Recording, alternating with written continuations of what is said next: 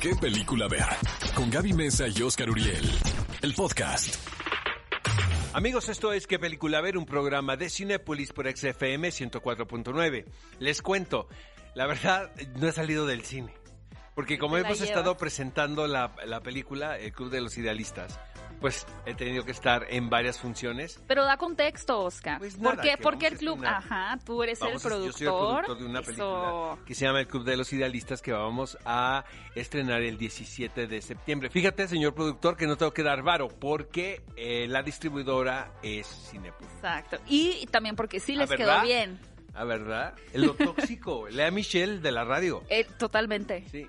Oye, este, estuve José yendo a las salas y la verdad sí se están tomando todas las medidas protocolarias con respecto a la salud. Sobre todo porque Oscar ya se estuvo paseando entre diferentes complejos de Cinépolis aquí en la Ciudad de México y estuviste en el poniente, en el centro, en el norte y realmente fíjense que gracias a todos los que han compartido su experiencia a través de, de redes sociales porque hemos visto pues en Instagram, en Twitter e incluso en Facebook que ustedes están felices de poder regresar a Cinépolis y la razón de esta felicidad no solo es poder nuevamente revivir estas grandes historias en la pantalla grande, sino también el hecho de que se sienten seguros, porque llegan, tienen su toma de temperatura, su sanitizante, todos los protocolos de compra de los boletos, de las palomitas dentro de la sala de cine, pues les han dado a ustedes mucha seguridad. Así que si todavía están dudando, no olviden seguir las redes de Cinépolis, síganos a nosotros, sigan a Oscar también, que anda por ahí, para que vean cómo es este protocolo de reapertura y se animen, si se sienten seguros, a regresar a ver películas en Cinépolis. No hay como ver una película en la sala cinematográfica, les aseguro.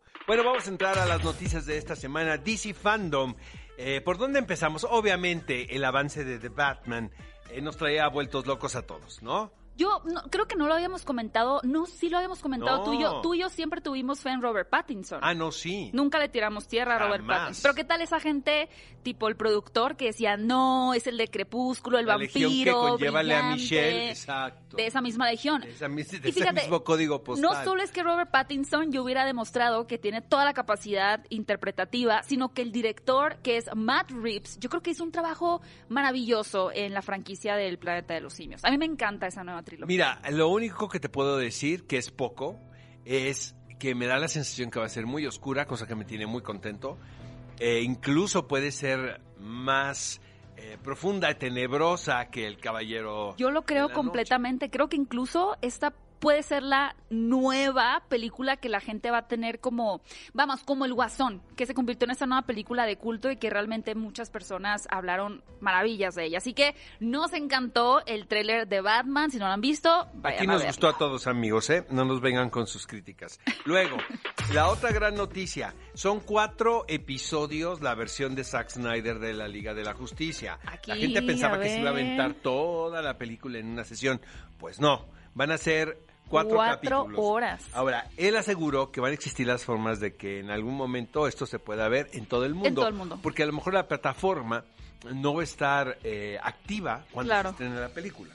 Sí, y la verdad, miren, esto ha dividido muchísimas opiniones. Hay aquellos que son fieles seguidores de Zack Snyder desde su trabajo con El Hombre de Acero, con Henry Cavill o con la película de Batman v Superman. Y también están aquellos detractores que dicen que la verdad no creen que aporte mucho esta nueva versión a diferencia de lo que hizo Josh Whedon. Yo la verdad estoy muy emocionada de verla. Me gustó la Liga de la Justicia, pero sin duda se sentía un tanto recortada. Así que poder ver el material completo, extendido, pues va a ser toda una experiencia. Y de la Mujer Maravilla, pues como que ya sabíamos todo. Yo, la verdad, hice las entrevistas antes de pandemia. Entonces, no me sorprendió nada de lo que vi. Tú ya sabes todo. Estuvo muy divertido el juego que hicieron, ¿no? Porque luego hacían unos juegos que era descubrir, ¿no? Este.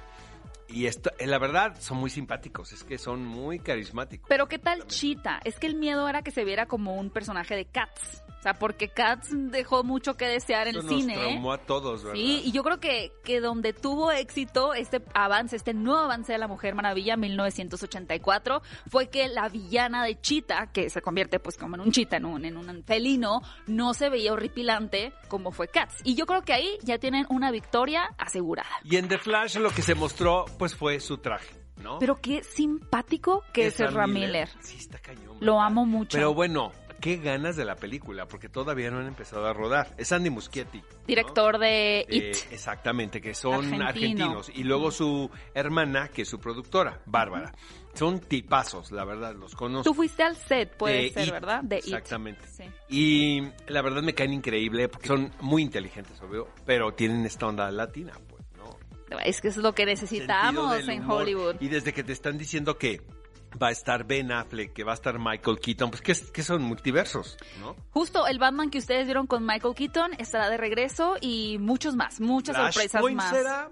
Oye, pero el mejor día de DC Fandom va a ser el 12 de septiembre. Por supuesto, porque nuestro querido Oscar Uriel va a estar en representación ahí De México. amigos, sintonicen moderando porque, un panel. Porque va a estar muy padre. Ammonite se perfila como la historia de amor del 2020. Bueno, vaya que necesitamos un Por romance, favor. piedad. ¿no? Bueno, ya, mira, ya por fin te hice caso y fui a ver Retrata a una mujer en llamas a Cinépolis, pero Oscar antes de entrar al aire me estaba criticando mucho porque no lloré. Y ahora sí piensa que mi alma definitivamente se volvió al lado oscuro. No, pues siempre has estado en el lado oscuro. Pero por el triple. Pero dije, bueno, pues a lo mejor porque pandemia, ¿no? Pero sí me gustó muchísimo. Bueno, lo interesante de aquí es que llega Ammonite, amigos, lo que se perfila como la historia de amor del 2020. Es dirigida por Francis Lee y cuenta esta historia eh, de una relación entre dos mujeres. Ella es una buscadora de fósiles interpretada por Kate Winslet y la otra parte la, la caracteriza Saoirse Ronan. Yo lo que vi mucho en redes sociales fue esta emoción de tener a, a Saoirse Ronan porque creo que es una de las actrices más talentosas, más jóvenes que tenemos actualmente y esta suena como una posibilidad de nominación al Oscar. Así que un gran estreno que pronto esperamos compartirles que llegue aquí a nuestro país y sin duda vamos a estar esperando muchísimo esta película. Se va a ver en festivales, los que acontecen en Venecia, en Toronto también. Y de hecho uno de los organizadores de este festival asegura que es la mejor actuación de Kate Winslet en su carrera.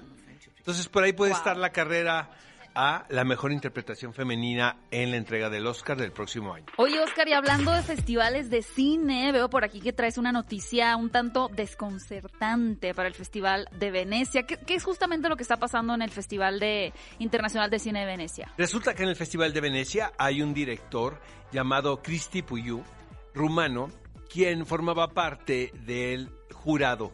Finalmente, días antes de que se aconteciera este festival, este director decide salirse, lo que es muy extraño. Parece que son motivos personales. Eh, los organizadores del Festival de Venecia sacan ellos un comunicado de prensa apoyándolo. ¿Y qué hacen? invitan a Matt Dillon, quien se encontraba ya en Italia, porque decidió Matt Dillon pasar eh, la crisis pandémica por allá, incluso en un país pues donde están las situaciones un tanto complicadas, Ajá. porque allá vive su novia. Mm, bueno, sí, el ¿verdad? amor. Ajá, sí. Entonces andaba por allá y aparte Matt Dillon va a ir al Festival de San Sebastián a presentar su más reciente película que se trata de un documental de música. Entonces ya que andaba por el circuito de festivales, los directivos de Venecia le invitan a integrarse al festival como jurado. Oh, ¿qué tal? Oigan, y otra noticia que estuvo generando opiniones muy divididas. Yo todavía no me decido qué opino de esta noticia. Es en cuanto al festival en Berlín, mejor conocido como la Berlinale. ¿Qué sucede? Como ustedes saben, en muchos de los premios hay una categoría que da eh, un reconocimiento a mejor actor y mejor actriz. Sin embargo, este festival ha decidido que no hará distinción de género para los premios de mejor actuación. Es decir, en lugar de entregar un, un oso de oro, en, bueno, un oso de plata, en este caso a mejor actor y mejor actriz, van a entregar un oso, solamente un oso, a la mejor actuación de reparto. Es decir, van a combinar hombres con mujeres y esto lo están haciendo con la intención de tener una mayor conciencia eh, sensible al género en la industria del cine. ¿Tú qué opinas, Oscar? ¿Crees que es una buena idea? No sé. Estoy confundida. Yo también. Porque al, al mismo tiempo me parece que hay más equidad en premiar siempre a una mujer, premiar siempre a un hombre, porque si los juntas creo que va a generar más ruido el que a veces ganen Vas tres a veces ver, seguido vas una a ver la polémica que van a causar los resultados, ¿estás de acuerdo? Creo que se presta más a generar odio. Yo hubiera dejado las cosas como estaban, Sí, ¿estás de acuerdo? no me parece tan buena idea Pero realmente. bueno, cuando yo dirija el festival, ¿no? Pero Tom Cruise y Tenet, ¿qué pasó aquí? Resulta que Tom Cruise se encuentra rodando las últimas secuencias del próximo episodio de Misión Imposible. Vaya que ese hombre sí debe querer terminar la experiencia, ¿no? Sí. El hecho es que estaba en Londres eh, realizando las últimas secuencias de esta película. Y ahora sí que podemos decir como cualquiera que anda- de los que andamos a pie, habló así, habló al estudio y dijo, quiero ir a la premier de Tenet, ¿no? Soy Tom Cruise. Tom Cruise, ¿no? Con sus amigues, ¿no? Entonces dijeron los de Warner, ¿cómo? Sí, la verdad tengo ganas de ver la película. Esto es lo que ellos cuentan, ¿no? Ok, la versión Obvio, oficial. pues, le dieron re buenos lugares, me imagino, ¿no? Pues yo creo que sí. Pero, ¿tú crees que no? No, Lo yo creo que sentaron sí. atrás, ¿no? Hasta en gallolazo, exactamente. Tu última película no nos gustó nada, ¿no? Exacto. Oye, y resulta que le dan muy buenos lugares, pero lo interesante es que inmediatamente terminada la función, graba un video y dice, es un gran espectáculo, es un gran director que se debe de ver en una gran pantalla. ¿Qué mejor publicidad puedes querer que de la misma voz y la plataforma de un Tom Cruise para promocionar tu película? Así de por sí Tenet ya era la gran expectativa de, de este año, pues ahora triple con Tom Cruise. Oye, antes de, de terminar con las noticias, es que tengo que compartir esto porque me da demasiada risa y, y tú y yo amamos mucho a Nicolas Cage. De hecho, es como nuestro rey de la programación en, en un programa que tenemos de televisión, Oscar y yo, porque siempre está presente Nicolas Cage. toda la filmografía de Toda. Nicolas Cage. Entonces, Invaluable. la verdad, les quiero decir algo, amigos. Si alguien sabe de películas con Nicolas Cage, Somos somos, nosotros. Gaby y un servidor. Pero es- escuchen esto excéntrico. Nicolas Cage está produciendo una película en donde él se va a interpretar a sí mismo. Él será Nicolas Cage en la película. Y la historia va de que él como actor está endeudadísimo, por lo cual acepta ir a la fiesta que organiza un fan a cambio de que el fan le dé un millón de dólares. Pero una vez estando en la fiesta, las cosas se salen de control, por lo cual él tiene que recurrir a las tácticas y a la experiencia que ha adquirido de su filmografía. Es decir, aquí voy a usar, no sé, de... El ecológica. me olvidaron todas las... hay una ecológica. Sí, hay ¿te una del planeta, sí. Bueno, X, de... ¿Cómo se llama la de los... cuando busca el catas- las- los tesoros? Yo creo, aquí te va mi teoría. Quedé muy mal. Yo creo que la pandemia nos ha enloquecido. Pero más a Nicolas Cage. No lo sé, no, yo tengo amigos, actores, que sí les Sí. he visto unos TikToks y unos Instagram Stories Ah, de bueno. pensar. De verdad, si no se sienten ustedes bien, si no se sienten que están tranquilos, si, se, si tienen esa sensación de que están un poquito inquietos, no suban nada a redes sociales. creo. Qué difícil, no sé si puedo tomar ese consejo. Pero ¿sabes qué? Además, Pedro Pascal, que es un gran intérprete, está en conversaciones para sumarse a la excentricidad de esta película Él con sí Nicolas que se Cage. porta bien, no como Nicolas Cage, ¿no? Pues no sé, yo, yo la verdad, miren, tomen todo mi dinero. Cuando esa película llegue a Cinépolis voy a ser la primera haciendo fila. Entonces, gracias Ahora Nicolas sí se nos Cage. antoja ¿verdad? verla. Por supuesto, Nicolas Cage siendo Nicolas Cage endeudado, cuenten conmigo. Oigan, cinéfilos, como siempre, tenemos los resultados de la encuesta de la semana pasada, donde ustedes van a votar a las redes sociales. Nos encanta que participen, nos encanta que utilicen el hashtag qué película ver. Y bueno, la encuesta de la semana pasada fue con motivo de este círculo de películas, proyecciones que tenemos de Christopher Nolan. Y la pregunta era la siguiente.